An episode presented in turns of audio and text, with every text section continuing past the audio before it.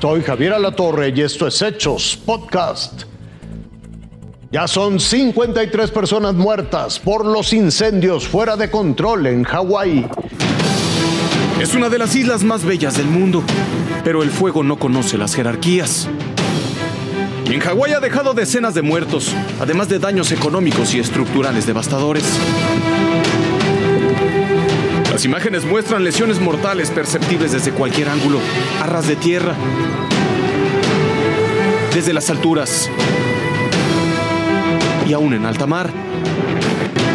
Destrucción masiva, un infierno que embiste desde cualquier flanco, sin respeto a los puntos cardinales. Los incendios han encontrado en la isla de Maui a su víctima predilecta.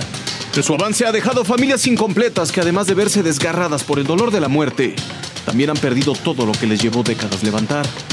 Las cifras indican que más de 2.000 personas se encuentran refugiadas en albergues temporales, que más de 11.000 residentes se mantienen sin energía eléctrica, que tan solo en las últimas 24 horas más de 150.000 galones de agua han sido vertidos sobre las llamas para intentar apaciguarlas, que más de medio centenar de habitantes y turistas han sido rescatados en alta mar tras intentar escapar del fuego, y que aún así los esfuerzos han sido insuficientes. El presidente Joe Biden ya declaró estado de emergencia en la isla. Eso aumentará la corriente de fondos y apoyo humano para combatir el desastre. Las próximas horas serán cruciales para encontrar sobrevivientes, pero la experiencia indica que el avance de las manecillas y las circunstancias actuales también podrían elevar aún más las cifras de pérdidas humanas y económicas. Raciel Cruz Salazar, Fuerza Informativa Azteca revelan imágenes de la balacera en el aeropuerto de la Ciudad de México. Una balacera irrumpió la tranquilidad del estacionamiento de la Terminal 2 del aeropuerto de la Ciudad de México. Sucedió en la madrugada de este miércoles. Las versiones preliminares que antecedieron los hechos revelan que la policía de Nezahualcóyotl recibió el reporte de robos que cometían tripulantes de un auto color blanco y por ello, dicen, implementaron un dispositivo de búsqueda. En forma simultánea, Nancy, Cristian Héctor y su novia Gabriela salieron de fiesta a bordo de un auto blanco. De acuerdo a declaraciones de ellos mismos, se encontraron con una patrulla que comenzó a perseguirlos y decidieron no parar, pues su único temor es que traían aliento alcohólico. Al llegar al estacionamiento del aeropuerto, se detuvieron en la pluma y ahí un municipal los amagó para detenerlos, pero lo ignoraron y se metieron. Ellos no se detuvieron por miedo de que venían con unos pocos de alcohol. Informes y videos dejan ver que los jóvenes descienden del vehículo.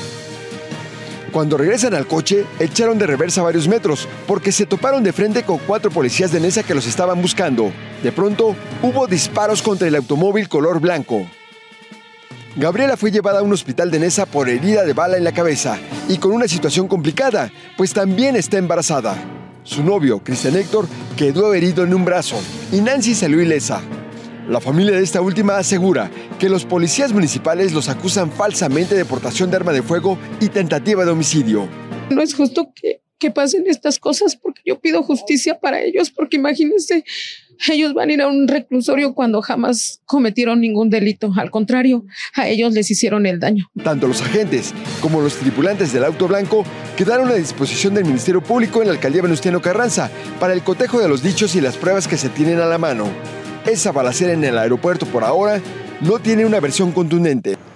En las próximas horas, el Ministerio Público de la Fiscalía Capitalina definirá la situación jurídica de los tres jóvenes y de los policías, Sergio y Leonardo, acusados de lesiones dolosas. Javier. Hasta aquí la noticia, lo invitamos a seguir pendiente de los hechos.